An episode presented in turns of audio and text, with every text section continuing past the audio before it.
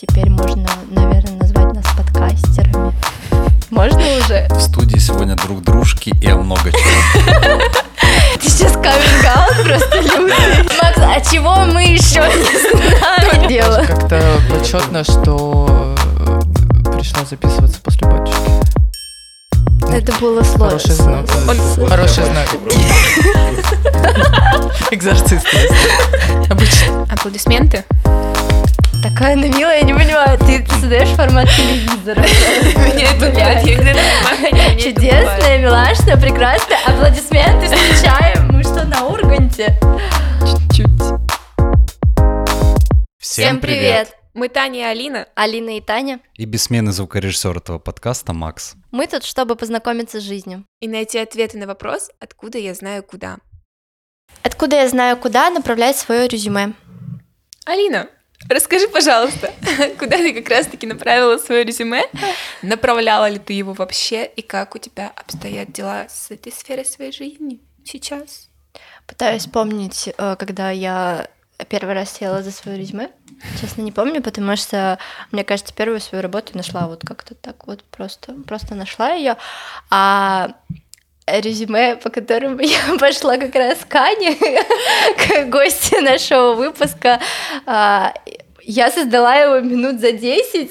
А, Я была в слезах, расстроенная после расставания и подумала, ну, нет. Единственное, что меня сейчас вытащит, это какая-нибудь движовая работа. Поэтому как-то так. А- Но спустя типа время я статично каждый месяц создаю э, заново свое резюме и думаю, что я его куда-нибудь направлю, потом такая, нет, я сделаю какие-то свои проекты, намучу какую-нибудь крутую темку и типа, мое резюме никуда не идет, Попытки были, Да. все приходит с опытом. Да, да. Я как раз-таки чу- прочувствую, узнаю формат работы, который мне комфортен. У меня, кстати, вообще не было резюме, у меня было пустое резюме абсолютно. А, просто чистый лист, у меня там, по-моему, даже фамилии не было в резюме, просто, Просто чистый Таня. белый лист, чистый белый лист. Я до сих пор в шоке, как меня по резюме взяли на работу. Но я знаю, что там был, ну, другой этап, другие этапы отбора, не по резюме. Но у меня тогда стал вопрос просто... Так и скажи, что по блату. Пожалуйста. Через постель. Через постель с Дашей, да. Даше понравится эта идея. Ну, кто знает, кто знает. Так. Ну, у меня тогда просто стал вопрос о финансовой независимости, о самостоятельности. Я хотела чего-то, какой-то своей значимости, самостоятельности, независимости. И просто рассылала свое пустое резюме повсюду в надежде, что куда-нибудь меня точно возьмут. И я, собственно, включилась в этот мир работы. Сложный, страшный, непонятный иногда. Да. Мне, кстати, мне не было страшно решиться на что-то такое, все, отправляем резюме. Но когда после собеседования я сидела такая, рвала на себе волосы, думала, что происходит, что мне делать, куда, как, откуда, почему. Я мне было страшно на тот момент после собеседования, когда я поняла, что это все серьезно, типа это не игрушки, это не мое пустое резюме, это реально что-то уже более весомое, какой-то от- открытой двери во взрослый мир. У нас с тобой опять немного разные истории, поэтому мы собрались сегодня поговорить про работу. А, Абсолютно, мне кажется, разные люди восприятия. Давайте озвучим по классике наши вопросики и перейдем к обсуждению. Па-пара-пам-пам. И первый вопрос, он самый такой, на мой взгляд, обширный и в то же время узкий. Это работа. И так быстро, то есть на- мы молодые люди в этом молодом мире, и так быстро у нас работа, и как вообще на все это решиться? Как? Ну и когда ты уже решаешься, э, я лично задавалась вопросом, как найти хорошую работу, где там тебя не обманут, потому что у Тани есть cool story. Финансовые пирамиды, все дела. Ну, в общем, как найти работу и как проверить то, что эта работа достоверная, я не знаю. Ну и как вообще происходит движение по карьерной лестнице? Что это, как это и как оно все играется в современном мире? Как это все происходит? И последний вопрос. И хотим обсудить э, софт-скиллы или, в принципе, личные характеристики кандидатов, на которые больше всего обращают э, работодатели внимание при отборе по какой-то человечности, я думаю. Да, потому что зачастую профессиональные навыки могут играть даже чуть меньшую роль, нежели личностные качества. Это такой Обсудим. спойлер. Обсудим. Погнали.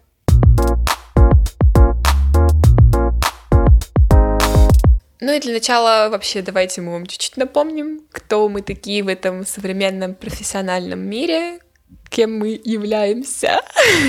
Алина, Я хочу, чтобы Таня первая ответила, потому что я оставлю последнее слово за собой. Я сейчас первый раз в подкасте назову правильно, как называется моя должность. У меня есть немножечко синдром самозванца, поэтому боремся с ним. Я являюсь HR-директором в кадровом агентстве. То есть я являюсь... Еще можно мою должность назвать как э, директор по продукту. Директор отдела продукта, потому что у кадрового агентства продукты — это как раз-таки кадры, HR, и я директор по этому отделу. Вот. Даже не по отделу, вот директор по продукту. Моя Приятно должность... познакомиться, Татьяна Владимировна. Называйте меня Татьяной Владимировной. Я слишком молода для Да, этого. для всех ты друг дружки. Да. Да. Вот, в общем-то, если кратко обо мне, я работаю в сфере HR. Я сейчас меньше провожу собеседований, каких-то интервью. Я больше на процессах, на внутрянке и на каких-то организационных моментах, на операционке, на, на всем, на чем только можно на самом деле, что хоть как-то связано с нашим агентством. Могу про себя сказать. Много, объемно. Да. Такая жизнь, не мы такие. Что за АОУ сейчас происходит? Странно. Безумно можно быть первым. Безумно можно через стены. Почему я сижу с этими людьми сейчас? Алин, давай, не увиливай этот вопрос. Это Твоя очередь. Я так увиливаю, потому что я нахожусь все еще в долгом процессе самоопределения, а, потому что у меня долгое время была идея быть... Господи, кем я только не хотела быть, и вот сейчас я как будто бы занимаюсь вот этим вот а, опробованием всем, те- все- всего того, чем я хотела быть. А, я включаюсь в разные проекты, процессы, а, заварушки, я не знаю, как это еще можно назвать, просто делаю то, что мне интересно. Если я понимаю, что мне это не интересно, я шлю нахуй и иду дальше. Если мне это интересно или просто приносит какую-то пользу, как практическую, так и, может быть, финансовую, я остаюсь в этом и такая, ну ладно, давайте еще чуть-чуть по- поработаем здесь. А, Сейчас можно сказать, что я первостепенно являюсь, мне кажется, бессменным прекрасным личным ассистентом, делаю, мне кажется, все на свете. Дальше я являюсь менеджером а, просто волшебного, я немного превращаюсь в Таню, а, проекта по организации душевных мероприятий. Мне кажется, в этом выпуске будет очень много рекламных интеграций, за, которых, за которые нам не заплатили, но мы не можем не советовать. А, проект про поесть. Очень крутой, душевный. Всем советую. Я там даже бываю иногда. А, Ну и также я иногда по настроению дизайна беру какие-то проекты, создаю просто креативные штучки, и мне это нравится.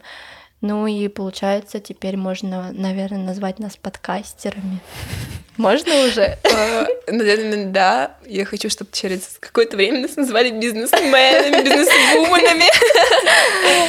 Ну, как-то так. Ну, что-то много всего и ни о чем. У меня всегда создается такое впечатление. Наоборот, кажется, что просто о много, о много чем. О много чем? О много О чем. много чем. Ну, То есть много э, чем, возможно. у тебя есть конкретика, просто ее много. В студии сегодня друг дружки и о много чем. Максим, ну, может быть, ты озвучишь? Так, Еще одна рекламная интеграция сейчас будет. я а, владелец, фаундер. Подожди, ты co-founder.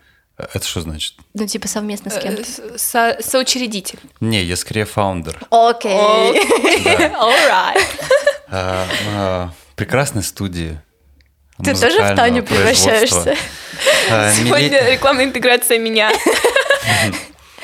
Да, самая главная интеграция. Вообще. Вот, студия называется «Миллениум». Находится на, в центре, историческом центре Москвы, в очень уютном районе. Ладно, я шучу. Из окна тут церковь. Да, кстати, хороший вид из окна. Поэтому я работаю на себя, занимаюсь своим любимым делом, строю ам, интересную, важную для себя штуку. Вот. Э, студию и Блин, я же заволновался, когда не начал Не говорить. переживай. Для меня очень важная штука. Вот. Ну, я много чем занимаюсь. Э, Продюсирую разные музыкальные проекты, как, э, как этот подкаст, например, в какой-то Вот, степени. блин. Да. Э, Музыкантов. Вот недавно делали мы, буквально пару дней назад, эм, музыку для рекламы ювелирного салона. Поэтому очень разнопланово на самом деле. И на самом деле это прикольно, если подвести итог нашего вот этого представления, э, то мы в трех абсолютно разных позициях находимся и видим сейчас это с разных сторон. И это круто, мы можем обширно обсудить эту тему, очень интересную и важную. Вопрос у меня к вам такой, на самом деле, как вы поняли, что пришла пора работать? Вот как это случилось у вас, что вот вы такие, все, время пришло? Что если рассматривать мою ситуацию, я там 16 лет работала на себя, у меня был один маленький бизнес. А, Делаем маникюр. Ну, Это та самая, Да. которая ушла после девятого делать ноготочки. Да, кстати, я после девятого ушла делать ноготочки. Ну, то есть, э, я, мне просто хотелось... Я просто Хотелось мечтала мани. делать ногти. Ну, типа, А, прикольно. Реально. Я когда ходила ногти, у меня в голове была картинка какая-то лет 10, и я всегда хотела, чтобы мне ее сделали. Мне не нравилось на моих ногтях, но это, короче, все детали. То есть я, я просто делала то, что мне нравится. Немножко расскажу, как у меня это было. Я уже это озвучивала в выпуске про образование, но также чуть-чуть тут тоже затрону. Что мне просто один мой преподаватель сказал, что, блин, вы все выпуститесь, у вас всех будет пустое резюме, там у 90% будет пустое резюме, а спрос как бы на выпускников без резюме и так маленький. Идите ищите работу. Вот что мне сказал преподаватель. Я думаю, блин, что я реально, что в своем резюме напишу мастер по ноготочкам? Я не хочу, меня это не отражает абсолютно, это просто все равно хорошо было. ноготочки делаешь. Но Да, у тебя но это было такая... мое хобби. Я хотела чего-то более серьезного и более весомого. Поэтому начала отправлять свое пустое резюме просто везде, абсолютно везде. Я даже не выбирала сферу. Я просто хотела работу, просто хотела опыт и все. Слушай, очень осознанная взрослая позиция. А, Я пошла на свою первую работу, когда я просто со страдала лютейшей хуйней в своем подростковом возрасте, и моя мать сказала, роднулик, ты заигралась, пиздуй работать. Вот, и я такая, попиздовала работать. А потом, мне кажется, следующая моя работа была уже вызов для меня. Я такая, я крутая, хочу работать. Пошла работать и такая, чувствую себя взрослой. А, Вот, поэтому у меня супер, мне кажется, тут позиция такая даже не знаю, как сказать. Ну, я, я просто пошла по течению, потом включилась вот этот мир э, карьеры, работы, э, зарабатывания денег, вот. И просто меня это затянуло. Мне просто нравится получать деньги. У меня, кстати, мне постоянно Даша, мой руководитель, говорит, Таня, ты очень круто работаешь ради работы, но ты пока не умеешь работать ради денег. То есть я работаю ради процессов. И это с этим реально нужно. Короче, зад- задонатьте девочкам.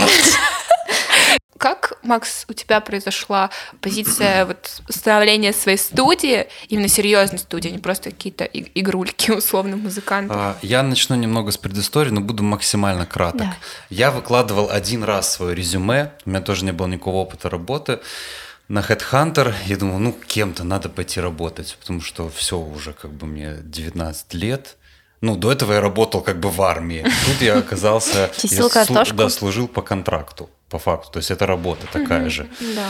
И э, я такой, ну надо что-то делать. И откликнулся буквально на первую, ну, ну, откликнулся на несколько вакансий, мне ответили, там был магазин обуви, Филини назывался, может и сейчас есть. Я пришел, не умел продавать какую-то какую-то книгу, читал там про продажи, и меня взяли. И в итоге через две недели, чтобы вы понимали, была такая ситуация, то что я вот так стою, директор, девочка, и я им рассказываю, как психологически расположить к себе клиента, то, что я прочитал в книге. А в этот момент сзади заходит владелица бизнеса, то есть сети всей. э, И она сзади стоит вот так и слушает. А я там просто вот человек, который на стажировке находится. И она стоит, стоит, слушает, потом такой, молодой человек, а как как вас зовут? Я говорю, Максим, я даже не знаю, кто это. Она говорит, «А сколько вам лет? Я говорю, 20. Она говорит, а что вы с такой головой будете в 20 лет делать? И с тех пор она каждый день приезжала в этот магазин, где я стажировался, и учила меня лично. Но она учила меня не э, тому, что учат стажеров, она меня учила таким штукам и так тонко, я просто офигевал. И директрисы не понимали вообще, что происходит. Они понимают, что это странно, она зачем-то приезжает. И в какой-то момент она такая говорит, Максим, вот скажи мне, я вот хочу привлечь новых клиентов к бренду, что мне сделать? Я говорю, ну я вам могу расписать, что сделать. Я просто написал ей там всякие варианты, как можно там э, постить в журналах. Ну, короче, расписал ей вот такой план, э, она такая, круто. Спасибо, я, пока. Да, Спасибо, просто... дура. Я просто со временем начал понимать то, что вот если я сейчас пойду по этой дорожке, через месяц-два, ну, я буду уже рядом с ней, и у меня будет очень хорошая карьера в этом бизнесе, и это для меня дается очень легко. Но через две недели работы там я почувствовал то, что это вообще не то, чем я хочу заниматься. Я же ну не ради этого отчислялся. Я не хочу работать в найме. Я ничего в этом плохого не вижу, но это не моя история. Я в этот день пришел домой, вот как раз СОС заходит. Я помню, как, как сейчас. Я захожу на кухню, он тогда работал курьером. И я говорю, как, вот есть какая-нибудь мечта? Вот просто есть мечта в жизни? Не взирая там деньги, вот просто от этого уходим, мечта. И он говорит, да, я бы хотел э, быть диджеем. А он когда-то там в 15-14 лет скачал себе Fruity Loops, это программа для написания музыки, и писал музыку. И такой, а я бы хотел тоже треки писать, давай попробуем сделать трек. Мы взяли на ноут, скачали эту прогу, что-то сами попытались написать, пошли записали в студию, выпустили, залили в стенку на ВК, даже дистрибьюции официально не было. Залили рекламу на 2000, и через два месяца эту песню по всей России слушали. Реально? Да. А, а можно трек? Э, эта песня называется, сейчас официально релизнута, она называется «Life. Пятница развратница». Там такой а припев. Сегодня пятница, улица а, развратница. Что? Серьезно? Это сейчас каминг просто лютый. Я просто об этом, я об этом очень редко рассказываю. Офигеть. У меня теперь есть новый повод, повод как представлять, как гордиться нашим диджеем. Ой, диджеем. Макс, а чего мы еще не знаем? У нас каждый, каждый выпуск новые факты о Максе. То тут заходит его брат-близнец просто, то там он имеет отношение к, к треку «Сегодня пятница». Пятница, развратница просто. Да, и вот э, потом несколько лет я думал то, что я хочу быть артистом, писал треки, и чем дальше я шел по этой музыкальной стороне, понимал, что ну, мне нравится музыка, но как будто бы что-то другое. И в итоге пришел к тому, что мне нравится продюсировать, но это я сейчас позже пришел. А, мы открыли свою студию, и вот до сих пор мы вместе а, столько лет уже этим занимаемся, и вот сейчас я все больше понимаю, что мне нравится в этом, и занимаюсь э, своей студией. Какая-то такая, если вкратце рассказать, история у меня была. Это очень круто. У нас, кстати, у всех такие разные пути. Но вот если, мне кажется, рассматривать наш солиный путь, тут стоит вопрос, как найти нормального, адекватного работодателя, который тебя не обманет. То есть у Макса история, когда он сам себе работодатель, он сам творец своей судьбы, рабочий, так скажем, и это круто. Ну, допустим, это там не моя история, я понимаю, что я скорее хочу работать в найме, по крайней мере, на данный момент точно.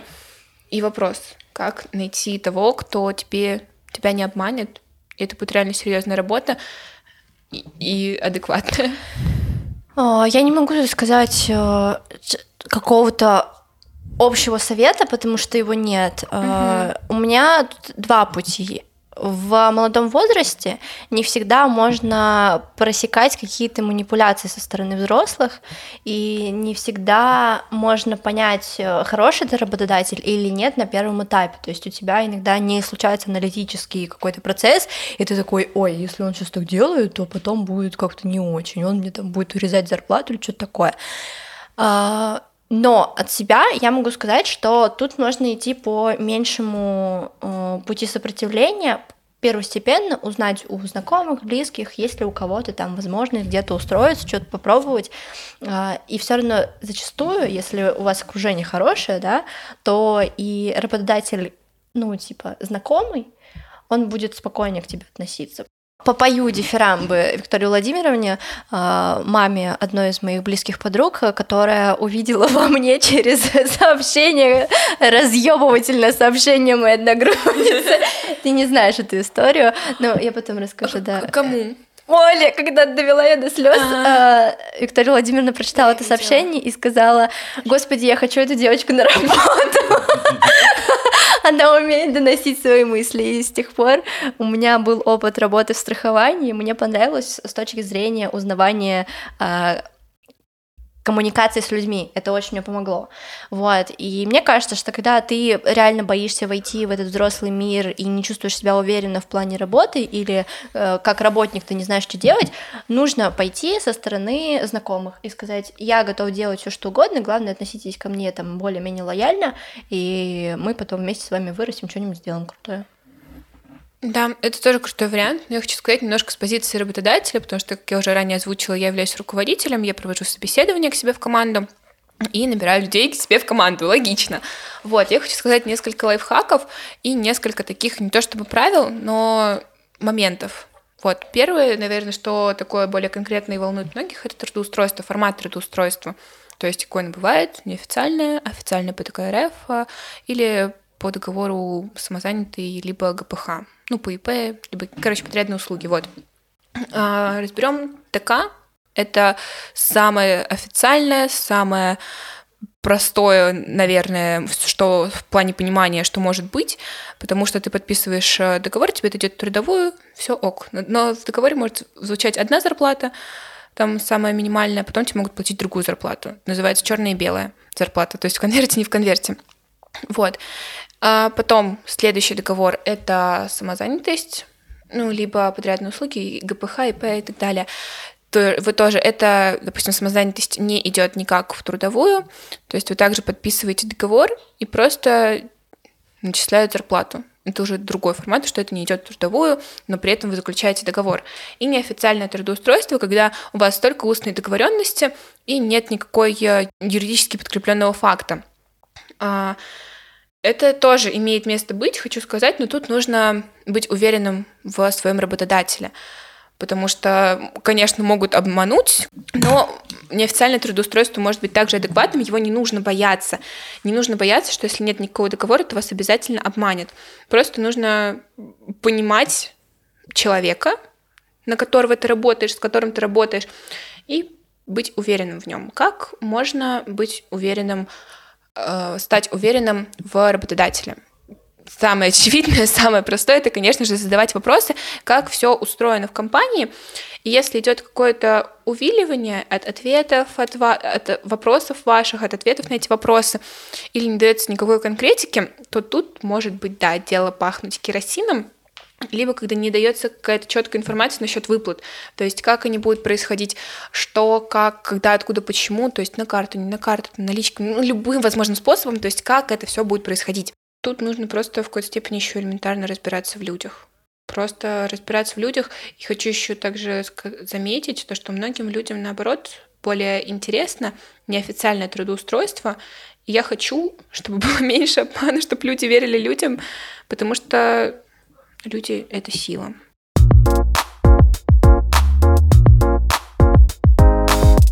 В начале выпуска мы говорили о том, что нужно много пробовать, изучать себя в контексте профессионального какого-то плана, в плане работы, профессии, э, я не знаю. Просто получать какие-то навыки, даже не совсем важно какие, главное просто пробовать и просто что-то делать. И, собственно, сейчас мы хотим... Давай ты. Ну говори, говори. Пригласить на эту сцену. Пригласить на эту сцену. Да, и сейчас мы хотим пригласить на эту сцену, Более опытного человека, чем мы.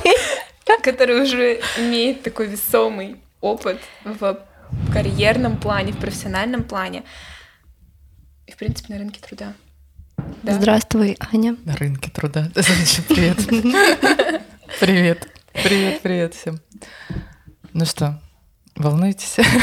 Ну, Я тоже волнуюсь. А, Да, меня зовут Анна Тимофеева, я SEO Университета образовательной медицины, а, автор и соведущая подкаста «Брать шоу не предупреждала» и идеолог благотворительного фонда «Простые вещи».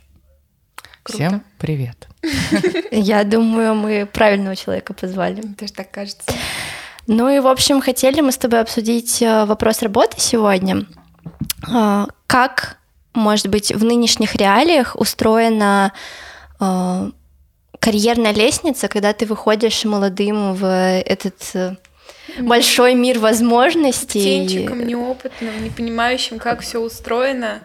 А, как, куда, может быть, идти, потому что ты со своей, ну, со своей позиции рабочей можешь сказать, э, э, глядя даже на свой университет, то, что направлений много, а, куда податься? Как выглядит карьерная лестница сейчас? Ох, на самом деле, мне кажется, что карьерная лестница, она там 10 лет назад и сейчас, она мало отличается, если мы говорим о том, что люди выходят из университета, и у них нет опыта, но им надо работать. То есть э, эта проблема была 10-15 лет назад, это не новость. А у современного поколения я сейчас, по крайней мере, вижу... Господи, я не думала, что я когда-нибудь в 34 года скажу фразу современного поколения. В общем, в наше время я вижу больше возможностей э, даже во время обучения в университете, во время стажировок и так далее, чем были у меня, например. То есть э, я закончила Московский государственный вечерний металлургический институт а, на э, по профессии бухгалтер я, и у меня как бы в то, в то время э, я помню тот, тот я помню тот день, когда все начали пользоваться ВКонтакте. Ну, вы, звучит стрёмно, да? Ну, типа, песок из меня не сыпется, но я помню. А сейчас, благодаря там социальным сетям, развитию digital профессии и так далее, а, человек уже на старте, там, учась в, университете, по моему мнению, я не знаю, я как бы не студент, уже может пытаться освоить какие-то инструменты для того, чтобы пробовать, что ему нравится, и выйти и с образованием уже с пониманием того, что ему нравится. То есть не как о, там у меня было, там, закончил университет, там пошла работать в банк а, и так далее, а уже по- начать зарабатывать, в том числе учась в университете. Вот я, как работодатель, как человек, который нанимает людей в команду, очень люблю таких людей у которых есть уже как минимум понимание, я попробовал это, я попробовал это, а еще я получил это или посмотрел там видеоролики на YouTube про SMM и понимаю, что мне нравится вот это направление, и я готов в нем развиваться. Ну, вот даже внутри университета много молодых ребят по процентному соотношению? Или это все-таки вот, наверное, возраст от 27, 28 и выше? Молодые, это сколько? Ну, слушай, рассматривать. Ну да, думаю, до 25. 25 где-то так. А, у меня в команде 200 человек. Я, к сожалению, не знаю всех. Ну, то есть это физически невозможно. То есть я знаю э, людей, там в моем прямом управлении порядка 15 человек, и дальше там идут люди, которые ам, у них в подчинении. А, я признаюсь честно, мне самой самой уже сложновато а, общаться. А, вернее, не так, я бы сказала. Молодые люди в 23 или до 23 настолько сейчас совершенно другие, что э, нужно иметь определенные навыки руководителю для того, чтобы включать их в команду.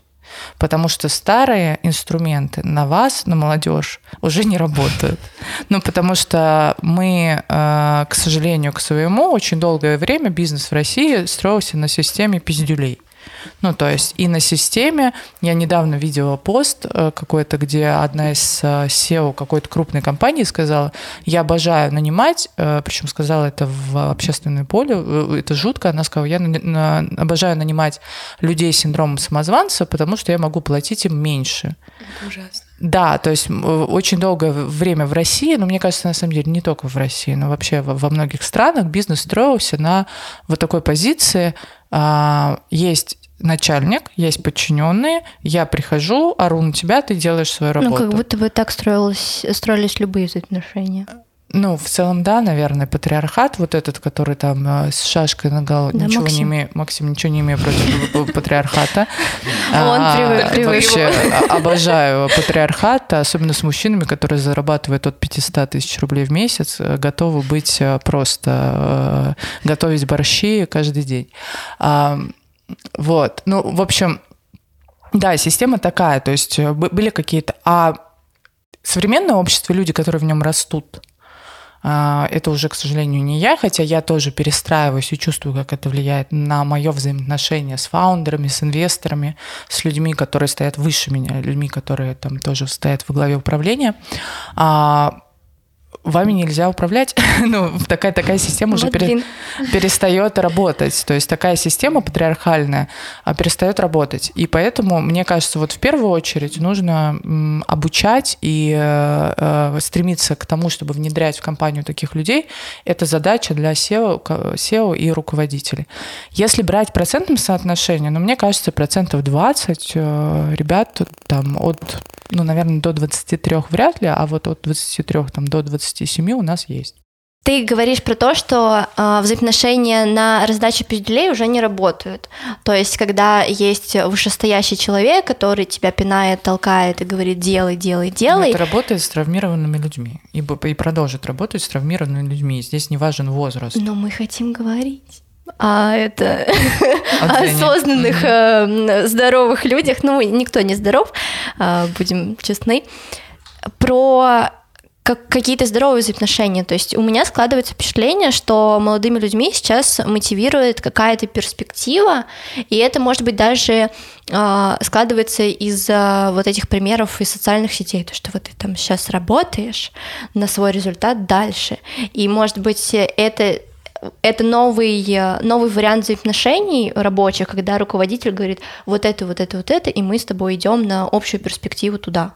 Ну, как будто бы очень большое количество людей, молодых, не готовы на первоначальном этапе готов работать за идею и за перспективу. То есть им хочется, но они не готовы, потому что хочется видеть результат здесь и сейчас.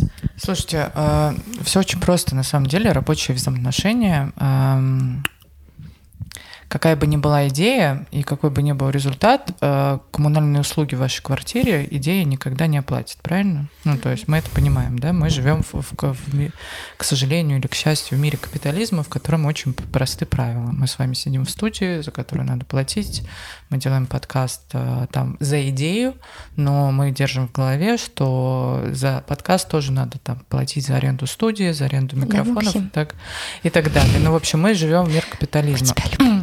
И здесь есть такая тонкая грань.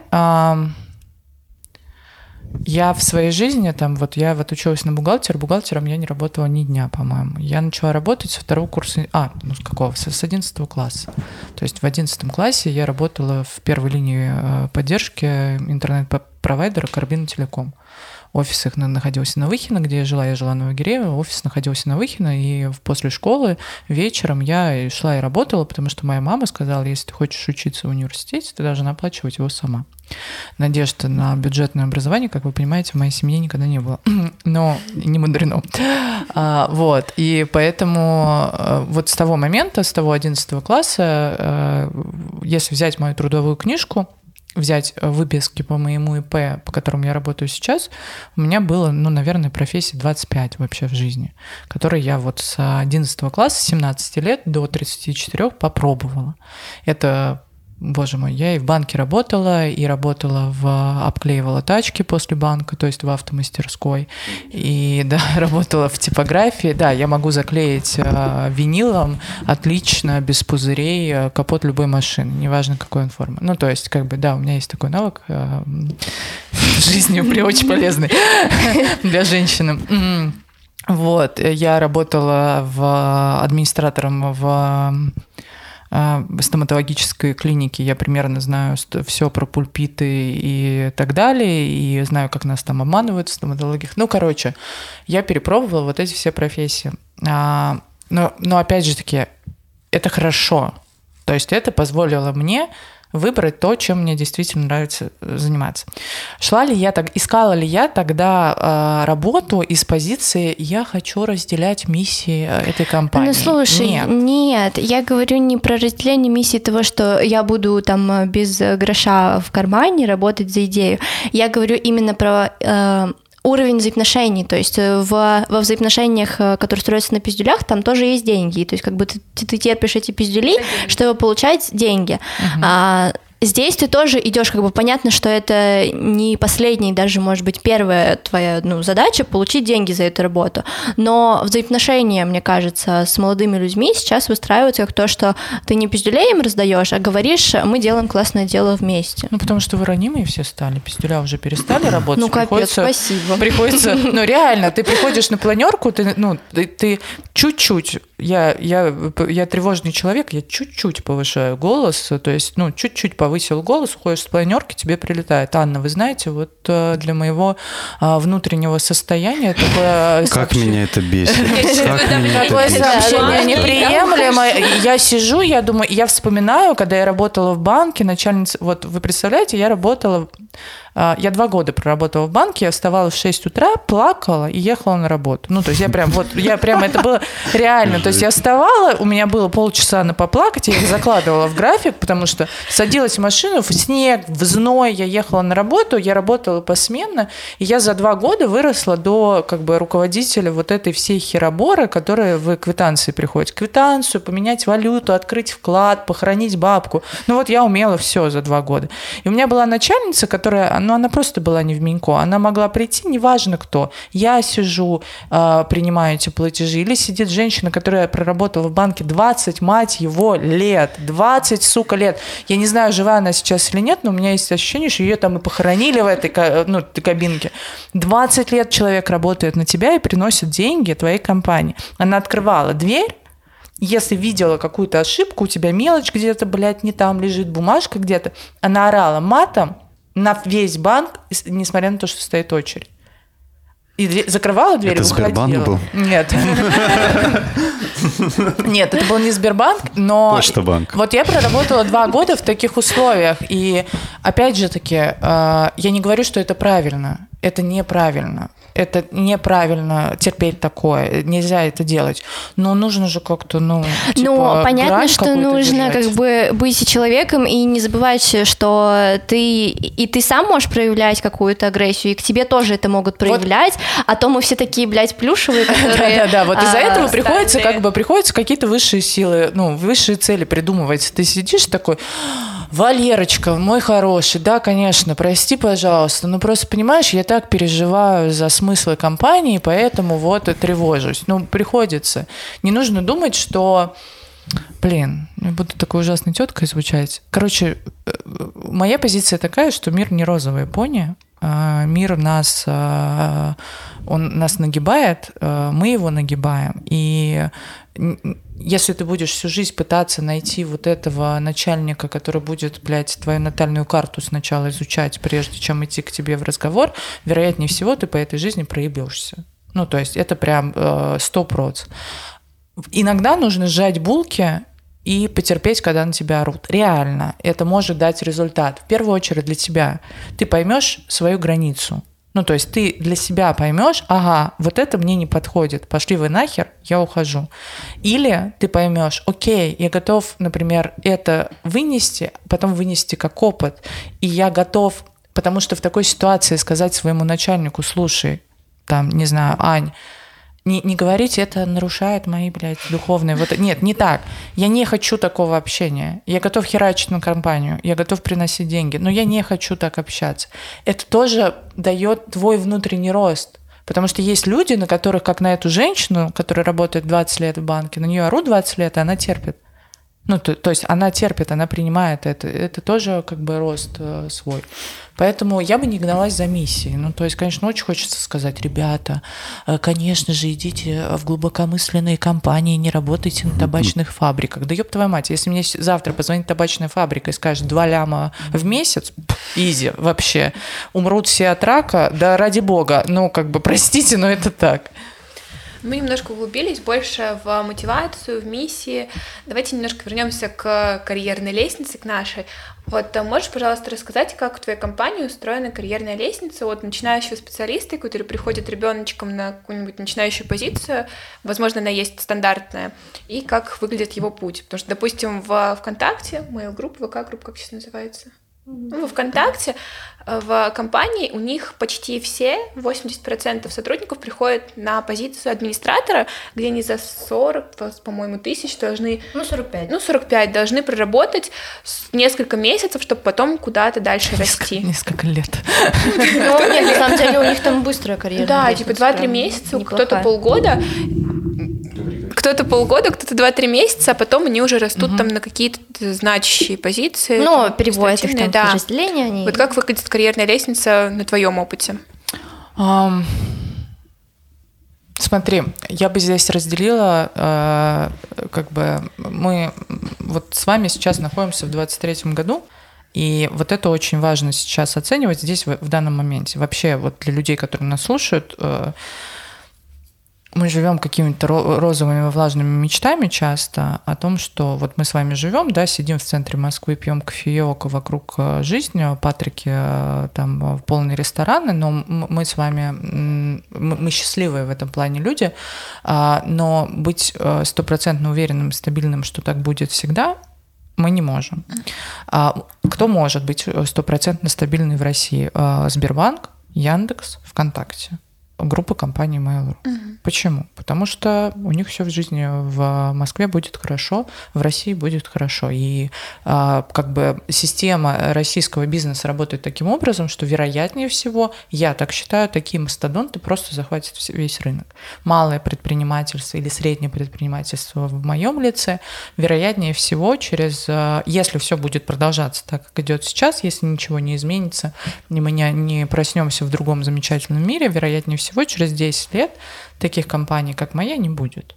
Ну, просто потому что э, вот такие мастодонты, они убьют малое предпринимательство. За счет чего? Вырастет инфляция, она вырастет уже в следующем году, и она будет 20%. Но инфляция 20%, ребята, это, ну, типа, наш любимый крем, если вот с женской э, точки зрения, типа, ты покупаешь крем там за 3 тысячи, будешь покупать за 6, ну, глобально.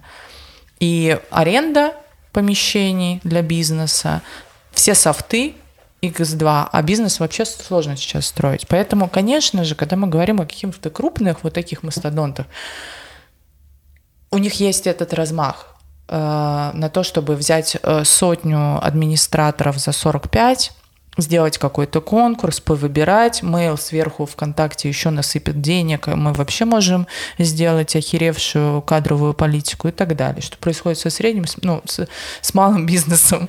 А, Обычно происходит ситуация «садись, делай», обычно вот такая, как бы, завтра разберемся. Со средним, типа, как у нас, а, я у нас есть джуны, есть ребята там, ну, например, 10 джунов, которых мы берем, которые, э, задача которых себя проявить. Что это значит? Чаще вс- всего мы берем таких ребят в отдел продукта, в маркетинг. Они выполняют все задачи, которые дает руководитель. Все. Но это не значит там принести кофе. Мы все работаем удаленно. Это значит из разряда надо копать, буду копать. Надо писать текст, буду писать текст. Наша задача э, с такими джунами выявить наиболее способных. То есть здесь как в, в гонке просто. Если ты схватываешь быстро, понимаешь быстро, ты инициативный, и от тебя меньше всего проблем, простите, а, ты, ты пойдешь выше. А, Чаще всего сейчас у нас нет такого огромного набора, потому что, я напомню, мы живем в то время, когда э, нормальный средний бизнес сокращает фот и сокращает найм, а, но мы стараемся как бы все равно там а, брать подмогу, скажем так. И поэтому вот в нашем случае это вот такой рост.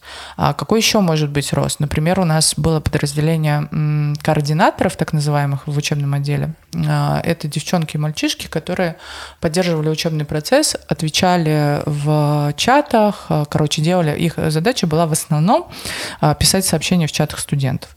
Ну, как бы я посмотрела на это, и вот, например, это подразделение, к примеру, да, просто сейчас цифра с потолка обходится нам миллион рублей. Ну, вот там сидят там 20 человек, там, не знаю, по 50 тысяч рублей, которые в совокупности дают миллион. И я посмотрела и подумала, а, ну, чат GPT справится с этой задачей примерно так же.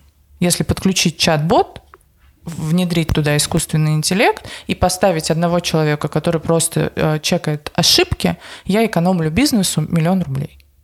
Зачем мне такие люди? Ну, то есть, ну, и я начинаю расформировать это подразделение, но понимаю, что у меня там 20 человек, которые проработали в компании определенные там 2, 3, 4 года. Они знают бизнес и продукт, что для меня супер важно, от, с нуля до 100%. И я как бы смотрю на них, на всех, и прихожу и выделяю тех, которые наиболее адаптивны. Вот это очень крутой навык для молодых ребят.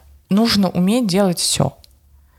Ну вот, реально. Я беру вот таких инициативных, классных, которые умеют все, которые умеют и, а, не знаю, студию заказать, и умеют а, написать, там, не знаю, сценарий к подкасту, и умеют а, сделать какой-то паспорт продукта, и готовы и хотят это делать. Я их оттуда забираю и отдаю в отделы.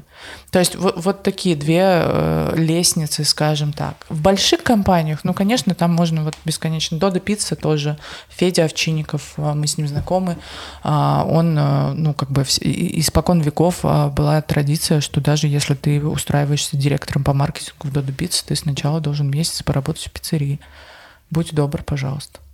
Это очень интересно. Ну вот мы так, кстати, очень плавно достаточно перешли к теме софт-скиллов для начинающих специалистов, которые должны быть.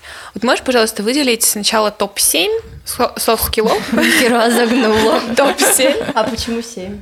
потому что 5 слишком Хорошее число. шаблонно, 13 очень много. Потом мы раскроем Хорошо, каждый давай, из семь. семи. Вот топ-7 софт-скиллов, которые, по твоему мнению, по твоему опыту, должны быть присущи юным начинающим специалистам, которые потом, в которых потом ты увидишь перспективы для роста. Я бы вообще, знаешь, не делила юные или не юные. Ну, то есть, Да просто человек. Нет, просто начинающие. Типа, ты я имею в виду юные Даже- специалисты как начинающие. Не в контексте возраста, а в контексте опыта в данной сфере. Да, я просто даже собеседую каких-то опыт- опытных мастодонтов и не беру, не беру их на работу по одной простой причине, потому что люди не умеют разговаривать. Вот я первые, наверное, ребята, учите. Я не знаю, научитесь разговаривать, коммуницировать. э, Это супер э, важный навык. Ну, то есть вообще вести беседу, это супер важный навык. А, навыки активного слушать, слушания, когда там человек говорит перед тобой, а ты угу, угу, не всем дано. Ну, то есть, как бы я с ужасом э, собеседуешь людей по, под полтинник лет, э, которые хотят зарплату там с шестью нулями, а в итоге ты просто понимаешь, что человек, он не включится в команду, потому что он просто не коммуникативен. То есть вот коммуникация супер важный навык. А, Я считаю. Второе, ну, сложно прям семерку, наверное, сказать. Второй навык э, — это адаптивность. Это вообще для всех. А, Ну, в нашем мире нельзя не быть адаптивным. Ты, если не адаптивным, ты бухгалтер а, в ООО «Ромашка» а, за 30 тысяч рублей. Ну, типа, ты должен, ты должен учиться новым технологиям, адаптироваться под современный мир.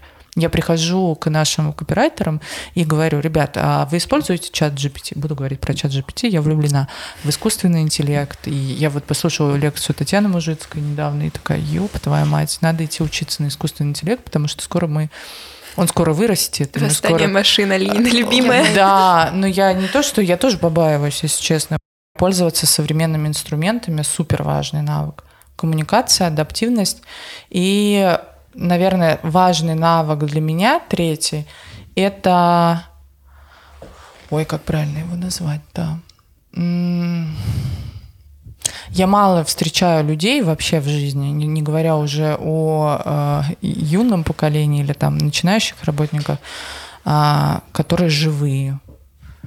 Вот ты сидишь, собеседуешь человека, а, а он в глазах или в поведении, или в эмоции, он умер уже э, пару лет.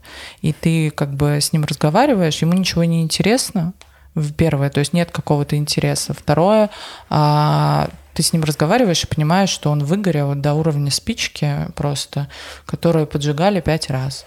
И живость и проявление интереса к жизни это очень сильно сказывается, в том числе на работу. Это вообще на все сказывается в жизни, но на работу в том числе. Вот я бы такие три выделила в основном. А, ну а дальше там разные, как бы юмор тоже играет очень важную роль. Э, Если что, вырежем. Но э, ты еще до этого в самом начале говорила э, про один навык, и думаю, вот тоже туда можно вставить. Ты как раз его озвучила. Я думаю, это стрессоустойчивость. Блин, как это вариант. такой, да, это такой навык, знаешь, его, ну, типа, блядь, мы вообще... Мне кажется, в нашем мире Если мы просто живы. должно быть похуй, типа. Типа, если мы живы и улыбаемся, мы стрессоустойчивы. Люди, вот это очень забавно, на самом деле. Спасибо, что ты добавил его, потому что я иногда, ну вот когда такие, типа, сотрудники, а вы, блядь, я там выиграл, я думаю, блядь, нахуй вы пишете у себя в резюме, что вы стрессоустойчивы? Ну, или когда, блин, у меня была ситуация на работе ужасная, вообще я ей не горжусь, и я потом рефлексировала очень долго. Я вышла из себя на каком-то собрании, на котором там, типа, ну, решался супер важный вопрос, и э, наорала на девочку по зуму, и она расплакалась прямо на этом собрании. И По мне зуму. По зуму расплакалась, да. Ну, то есть, типа... Почти смайлик. Ну, типа. Я плачу. Меня это расстраивает. Ну, короче, я так загналась, я сидела, ну, просто, типа, полдня, разговаривала со всеми там топами в компании, говорила, господи, ты что же я человек ты за такой? А потом я такая, А почему ты э, не должна, ну, э, ты, типа- типа- ты должна скрывать свои эмоции, а типа твоя подчиненная такая. Даже не то, что «Я скрывать плачу». эмоции, а почему вообще твой сотрудник должен плакать от твоих слов? Ну, в том плане... Он должен закрыть свой рот. И работать, блядь. Ну, короче, да, я очень э, рефлексировала, но потом я подумала, блин, это на самом деле же вот как раз про стрессоустойчивость. Ну, то есть в жизни вообще, блядь, ну, в жизни может все что угодно происходить. И, конечно, я не имела права, я считаю, что я не имела права. Я потом извинилась. Я потом сказала, ребята, я не имею права вообще повышать в этот голос ни на кого из вас, и это недопустимо с моей стороны. А, Я признаю, но я попросила прощения, но с другой стороны, я понимаю, что если человек так реагирует и не может сдержать в моменте, значит, что-то есть не то в этой коммуникации, вообще в целом а, в этом человеке на данном месте, и нужно, ну, мы, собственно, и попрощались. Ну и, соответственно, он в какой-то степени не конкурентно способен становится, потому что он не сможет выдержать определенный уровень ответственности из-за того, что он не может такую элементарную вещь, как, не знаю, там, какую-то эмоцию выдержать. Ты знаешь, мы так, э, если честно, мы так что-то помешались все на всех этих ответственностях, достигаторстве, вам не кажется? Ну, типа, что бы я могла сказать начинающему э, специалисту, который вышел из университета? Я бы сказала, знаешь что, дружочек, э, лети на море. Я к своим 34 годам э, на позиции SEO, э, вот сейчас, там, в ноябре 23 года, я поняла, что я ну, типа, не хочу ничего. Ну, то есть, вот казалось бы, э, круто, у меня позиция SEO, я до нее доросла, я так долго ебашила, я там просто, ну, типа, мне никто не помогал. Ну, то есть, у меня реально, меня никто по блату даже никогда не... Я думаю, блядь, кто бы по блату меня взял? Когда я эти тачки обклеивала, когда а, в типографии работала, блядь, стикеры вырезала, а, я работала, я училась в, в университете на бухгалтера, у меня были подружки, вот тогда бухгалтерия была, все должны быть бухгалтера, реально, и они уже работали бухгалтерами, а я работала в магазине Эго в Атриуме, тогда был магазин на третьем этаже, продавцом-консультантом. Но меня это перло. Мне нравилось, блядь, складывать вещи, работать. Классная компания. И они приходили ко мне на работу и э, хихикали надо мной. Подружки, в кавычках, опять скажем. То есть они как бы считали, что это отстой. Упустим, что через три года или там чуть-чуть больше э, пришла электронная бухгалтерия, они все соснули, и эти же подружки пришли устраиваться в компанию, где я работала руководителем маркетинга на тот момент. Упустим это. Но мной руководила вот эта тревожность постоянно.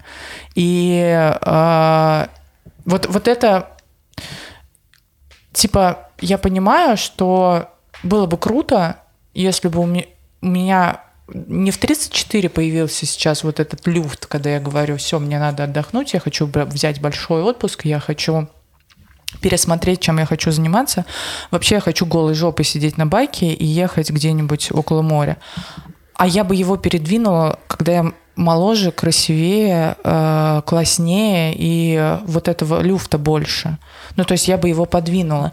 Потому что, ну, слушайте, ну, объективно, давайте посмотрим на ситуацию. Вот человек заканчивает, во сколько сейчас университет Ну, заканчивает? 21. 24. В 24. 24, если там брать. Чё-то очень много. Лет 25. 18 лет уходишь, Мне вообще года плевать, не учишься. знаю, учусь. не. Я вообще не учусь. Ну, это- Короче, 22-24. Ну, да. где так? Ну, там медики бедные Ну, сказала, от плачут. 20 до 24, в зависимости от направления и сколько тебе Ну, окей, вот мы сейчас выпустимся, нам 20. Хорошо, вот из такой позиции что делать? Я бы не занималась достигаторством, а э, посоветовала бы изучить какую-то digital-профессию, э, э, ну, то есть посмотреть, открыть ХХ, пос- посмотреть самые востребованные профессии, которые, людей, которых ищут. Просто открываем поиск, смотрим открытые вакансии, смотрим, сколько ищут СММщиков, маркетологов, интернет-маркетологов, не знаю, кодеров, еще кого-нибудь, переводчиков текста, копирайтеров или еще кого-то. Идем быстренько учимся на эту профессию, получаем ее, потому что онлайн-профессии сейчас получить очень быстро. Я знаю миллион кейсов, когда люди прям ну, за очень короткий срок обучаются, становятся классными специалистами. Устраиваемся в компанию на удаленную работу и пиздуем путешествовать. Вот путешествуем, сука, пока не затошнит, пока... Потому что это намного круче и лучше делать в этом возрасте. Ну, реально. А потом возвращаемся года через три, садимся и думаем, я посмотрел полмира, а что я теперь хочу делать? И там люфт, ну, типа, вам будет только, сука, 26. Там вся жизнь впереди. Но вы эти три года провели в кайфе. Вы эти три года узнали себя. Очень важно себя узнавать. Не нужно вот пялиться эти поставленные, никому не нужные, сука, цели, которые мы получили из общества, из Инстаграма, из... Ой, нельзя говорить, замелкайте, пожалуйста, потом. А, из... а, То есть мы увидели, что Вася Пупкин а, зарабатывает миллион на запусках, и мы хотим быть а, как Вася Пупкин. Я вот на своей лекции в последней, которую давала в университете, говорила, это ошибка выжившего. Мы не знаем, сколько таких Васи, Вась Пупкиных вложили свои деньги в бизнес и прогорели. А сколько из них... 90%. Да, а сколько из них застрелилось? Ну, типа, мы же не знаем, мы, мы, знаем, мы видим одного выжившего, который чего-то добился. Ну, даже примерные статистики есть. Это реально может быть один человек из ста. Я сегодня читала пост, а я там выложила, типа, э, интервью с ним кто-то записал, он же сейчас э, сидит за решеткой, он такой, у меня есть 30 тысяч выпускников, которые там добились, у нас есть статистика, сколько они получают. Я думаю, ёб твою мать, а где эти, где эти бизнесы процветающие? Ну, типа, мы, мы где? 30 тысяч человек добились успеха в своем... Где эти компании? Почему мы их не встречаем? Вон это все эти инфо-цыгане. Да, да, 30 да, тысяч да, инфо-цыган. 30 тысяч инфо-цыган выпустились на рынок. Короче, вот в моей парадигме мира сейчас, с той точки, с которой я нахожусь, я бы рекомендовала в первую очередь изучать себя, потому что это даст большой профит, потому что можно дойти до точки, а, вот имея вот эту дорожку в голове, которая не твоя, оказаться в моем возрасте в 34 года на классной позиции в управлении очень крутой компании и сказать, я хочу голой жопой на байке ехать, и вообще, возможно, а, моя миссия это, а, не знаю, а, открыть... Шить ковры. Да, шить ковры. Ну, то есть, типа... Ковры. Ну, на самом деле, мне шить кажется, ковры. тебе э, еще Подойдет шить повезло. ковры. Потому что в 34 года это осознать, это тоже круто. Потому что некоторые круто. люди осознают это за, за неделю до смерти. Да. Они такие, блядь, чем я занимался всю свою жизнь? У меня есть такая страшная И история. они, их, они вот повсюду, вот они ходят. Это те мертвые люди, о которых Да, ты говоришь. да, Они да. именно до конца жизни так жить и Так будут. они женятся, они женятся, они семьи заводят, они детей рожают, а потом... А потом все несчастные. А потом мы все узнаем, что муж зарубил на кухне жену и Ну, детей. да. Но это из этого... Ну, я понимаю, что мы сейчас не обобщаем, но глобально это из этого. Не, это ты абсолютно права. Это как раз-таки вот эта женщина, про на которую 20 лет орут, она это терпит, а потом ее психика просто не выдерживает, она либо спивается, либо снаркоманивается, и а потом в этом состоянии пырнула своего мужа. Ну, это так и бывает. Ну да, просто ты говоришь раз из такой позиции, и мне нравится она, потому что я сейчас пересматриваю, в принципе, концепцию работы в капиталистическом мире, блядь, где ты просто каждый день выкладываешь в- выкладываешь как минимум тысячи три просто, про- чтобы ты вышел на улицу и такой... а, Я прожил день, вот, и тут хочется реально как-то фокусироваться на том, что ты такой, я хочу жить, чтобы жить, а не чтобы работать. Абсолютно точно. Ну, то есть я не отрицаю того, что, опять же таки, я не разделяю то, что э, за, Ну, за квартиру нужно и, платить. типа, да. Я это не, не- ну, то есть я понимаю, что деньги нужно зарабатывать, нужно уметь зарабатывать деньги, А, нужно уметь вот иметь этот навык а, понимать, где их заработать. То есть не просто сидеть, да, с 9 до 6 пялиться в компьютер и думать, ну, работаю, а двигаться, двигаться, двигаться постоянно. А что здесь новенького? А может подкаст записать, а может что-то продать, там, не знаю, а может вещи на вид Ну, короче, какие-то вот такие штуки. Но глобально, блин, так за- заколебало, типа все, все директора стали. Ну, то есть я иногда смотрю, думаю, бля, все успешные. Это просто твое окружение. Да на самом деле нет. Ну, то есть Да, ты, ну как- да. ты, ты Инстаграм открываешь, там все успешные. Э, Инстаграм это балабольство. Балабольство. Вот, я тоже, кстати, думаю о том, чтобы удалить, но мне иногда кто-то там денег дает. Ну, в смысле, я- лекцию какую-нибудь проведу, мне там денег куда-то приглашают, Инстаграм все-таки. А самое прикольное, что я приезжаю в Европу, э, там прихожу, говорю, здрасте, я Аня, мне 34, там я SEO университета, они такие, а как ты этого добилась? Я такая, в смысле? Они такие, я ебашу! типа, Я каменщик работала три да, дня. тебе же, тебе же всего 34, говорят мне друзья. И я такая, воу, а у них вообще по-другому. А у них в 34 они только начинают карьеру. Потому что они пожили жизнь А до. нас, женщину, в 34 хоронят. Да. Ну, то есть Без реально, детей, реально просто э, без, без детей, семьи. если В ты еще... 34, если ты не директор, то ты вообще никто. Ты вообще, ты что, если ты, не дай бог, не знаю, там, а, Не ковры шьешь да, и то не получаешь от этого 35 миллионов в месяц, ты все, Ты с тобой разговариваю. Я, просто. я прикрываю SEO. Ну, то есть, знаешь, я в компанию прихожу, они такие, а что по детям? Я такая, а я руковожу университет, у меня У свои меня 200 козыри. детей. Да, да, да. У меня свои козыри, то есть я могу пока еще в этой конкурентной. А, но иногда я думаю, Аня, ну вот когда я, реально задумываюсь сейчас на той, ну, в, то, в той стадии, когда я задумываюсь о том, чтобы в следующем году не работать. А, типа вообще не работать. Вообще не работать. Типа полностью остановить свою производственную деятельность. Прям полностью. И я думаю, Аня, что ты будешь класть на стол? Как козырь. Детей у тебя нет, и вряд ли ты за эти ближайшие полгода родишь их. А, типа мужа у тебя нет. А, типа, что ты будешь? э, Ты перестанешь работать, что ты будешь? Даже А, как мы представляем. Ну, блин, слушай, а нахера что-то класть? Вот я не понимаю. Самый типа, главный твой козырь будет, э, Ты если свободна, ты ты так счастлива. выбрала, Всё. да. Да, это Ну, то есть, как супер бы, а зачем думать вот этой категории, э, у меня должны быть дети, у меня должна быть там э, крутой Мир нас коллектив на нагибает. Мы, работе. мы, мы даже представляемся как. То есть мы представляемся, мы приходим, и мы такие SEO университета.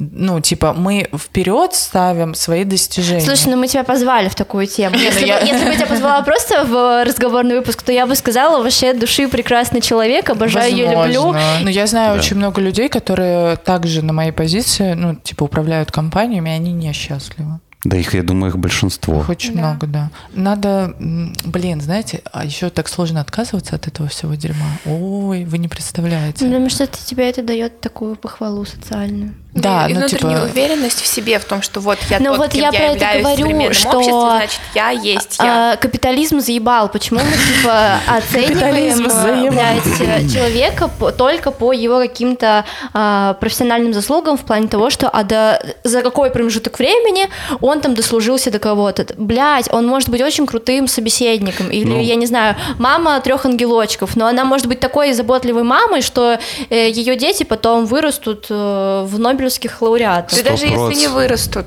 Да, ну, лауреатов. да, Даже если сколятся и умрут. Она была прекрасной мамой трех да. Да ангелочков. если они просто будут получать от нее любовь. Вот реальную настоящую любовь, Ну поддержку, вот, да. заботу. Это ж ни за какие деньги не Да, купишь. она уже крутая социальная Мы тут единица. так говорим про семью. Я хочу э, вкинуть то, что тот, кто не послушал первый выпуск, очень важный про семью, пожалуйста, вернитесь и послушайте, потому что он получился классным. Все, я закончила. Рекламная интеграция. С рекламной интеграцией со своим же подкастом. Да. Хитро. Ну, все. Закончили на этой грустной ноте. Остались какие-то вопросы? Да нет. Ты хочешь что-то еще сказать? Блин, я на самом деле еще поболтал, но это вообще неинтересно. просто. А я могу дать контакт. Да, да, да, да. У нас открытая запись 3 декабря, приходи. О, да, у нас же так мало человек. Там стоять придется, но прости. А. Да. а, Я хочу под конец сказать, ну да, чтобы не казаться такой, типа, оторванной от реальности. я людям, которые начинают, вот хочу такую важную мысль э, донести, вообще неважно, начинаете вы свою карьеру, продолжаете, занимаете вы какую-то э, большую позицию, маленькую позицию, или вообще э, уровень позиции в, в этом случае не важен. А, очень важно каждый день задавать себе э, два вопроса. А, первый, э, счастлив ли я? Второй, э, ну, он такой совокупный про свою работу. Нравится ли мне делать то, что я сейчас делаю? И если не нравится, если ты отвечаешь на этот вопрос, нет, мне не нравится, это изменится в ближайшем будущем или нет? Если ты говоришь, да, это изменится в ближайшем будущем, потому что это сложный период э, бизнеса или это сложный период продаж, э, потому что сезон, например, и тебе нужно херачить, и потом будет не сезон, ты будешь отдыхать. Вот эти два вопроса важны. Если вы на них, ну, короче, рефлексия. Это вообще и в отношениях очень важно. Задавать себе в отношениях, мы почему-то привыкли, что э, один раз на всю жизнь. Нихуя. А, типа, задать себе вопрос, я счастлив в этих отношениях, потому что рабочие отношения тоже отношения. Если нет, я могу как-то на это повлиять. Я влияю на это, а если я не меняю, почему я это не меняю? очень супер важные, вот важнее, чем э, карьерная лестница, важнее, чем любые зарплаты, важнее, чем вообще все, что может быть в этом мире, это узнавать себя, и честно с самим собой разговаривать. И, э, а потом эту честность выносить в отношения с работодателем, со своим шефом и говорить, я хочу это и это. Потому что люди часто боятся зарплату попросить поднять. Они готов, годами, я тут узнала, что люди, оказывается, иногда годами готовятся к тому, чтобы попросить больше денег.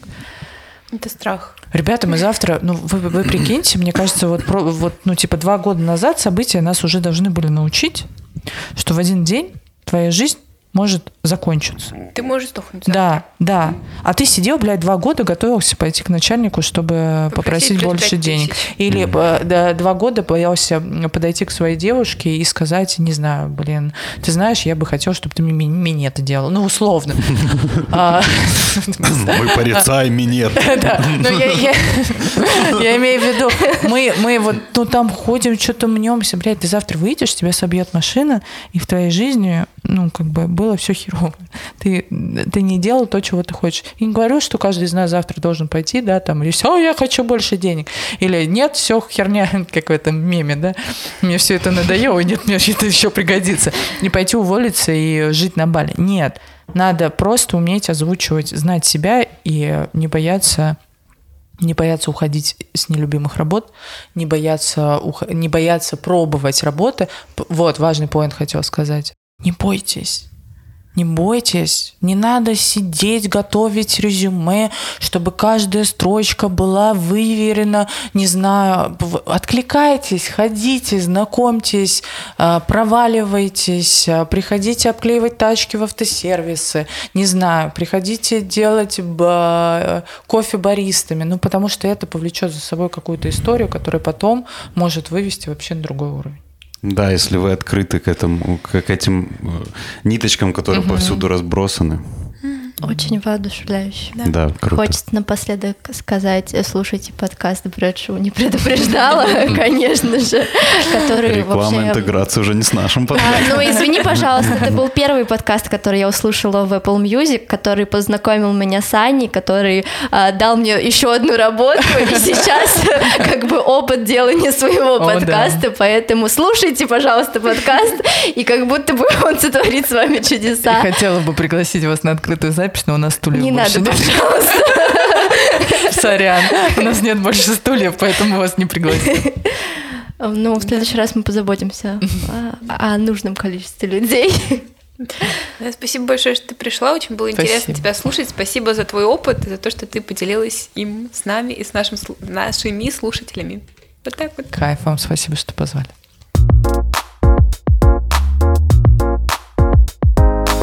На самом деле, исходя из разговора с Аней и исходя из нашего с тобой диалога, я выделила для себя несколько важных моментов. Первое, это, конечно же, то, что я озвучила насчет трудоустройства. Мне кажется, это важная информация, которую просто нужно знать, потому что, как мы с тобой знаем, многие даже не знают, что такое зарплата белая или черная, и про две недели после увольнения. Поэтому базовые такие моментики, их просто важно знать. Таня в этом выпуске а, открылась с очень профессиональной стороны, мне кажется, и задавала очень правильные вопросы и говорила очень правильные вещи, а я, как отлетевшая на Луну, просто делаю все, что захочу, а, и говорю вам а, работать для себя, и это у каждого э, свой формат, как э, мы говорили, обсуждали с Аней, да, это все равно всегда делается ради денег, потому что мы живем в век капитализма ебучего, но мне кажется, что работа не должна превращаться в каторгу, и работа должна приносить э, радость, э, какой-то новый опыт и личное развитие. Поэтому ищите себя в этом. Э, хотите перебирать бумажки, перебирайте бумажки. Хотите вот клеить машины, идите клейте машины. Я не знаю, ну у каждого свое, просто Просто, короче, я несу мысль, что работа не должна быть только ради денег. Работа должна быть для тебя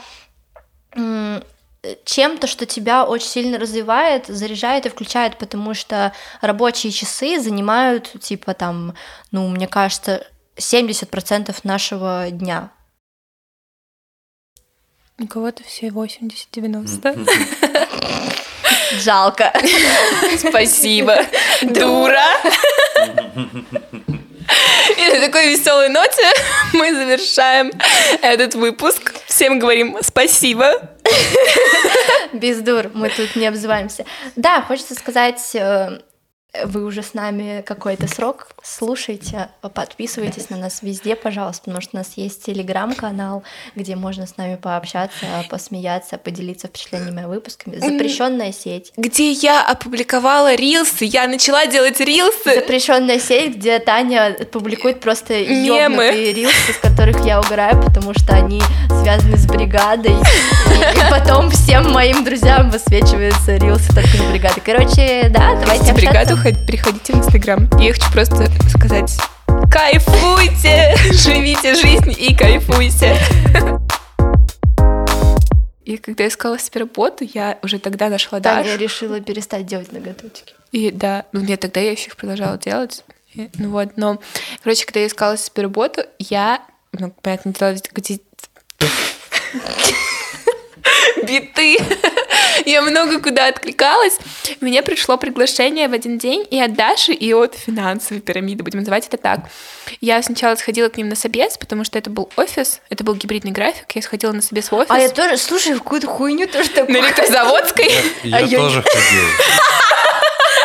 Там огромное собеседование, много людей сидит, не такая тема? У меня было другое, нет. Мне дали какой-то ебейший тест. С квадратиками, кругляшками и треугольниками. Там, там собес там длился типа 5 минут. Мне дали, ну 10. Мне дали этот тест, сказали, вот сейчас мы поймем, кто ты, твой тип. А я прошаренная в сонике, думаю, блядь, какой тип, какие кругляшки. Я в этот момент, когда мне дали эти листы, я такая, блядь, я просто проход... училась в школе вот про вот этой запрещенной э, программе, где развивали вот это альтернативное мышление. Я такая, сука, не надо было списывать с ГДС. И, короче, меня тогда... Я прошла успешно собеседование. И тогда еще, э, потом, когда мне пришло момент, пришло уведомление о том, что я успешно прошла собес финансовую пирамиду, тогда я еще не знала, что это финансовая пирамида. Добро пожаловать! В тот же день у меня был собес с Дашей, я думаю, ну, все круто, классно, но я похожу, попробую попробую, повыбираю. Я пошла на какой-то супер тренинг в эту финансовую пирамиду, просто там нас было, наверное, человек 10, нам рассказывали про бизнес, про то, как это все устроено, про то, кем мы будем, прям вот заряжали нас инфо-цыганством, информацией. Я вышла, думаю, блин, что-то не то. Ну, ну, просто у меня было какое-то внутреннее ощущение, я, ну, я не понимаю, что это как-то, как-то, как-то что-то не то, в общем, было какое-то внутреннее ощущение, я начала гуглить их погуглила офисы, ой, офисы, отзывы, нашла какой-то сайт, э, он даже был не первый в поиске, зашла на этот сайт, и просто там около сотни оценок, и средний балл 1-0. Я так далеко не зашла, потому что я на это собеседование решила вырядиться, надела каблуки, когда ехала назад. Я очень сильно стерла себе ноги, я сняла ебучие туфли, пошла босиком по асфальту и такая, нахер я туда больше не вернусь.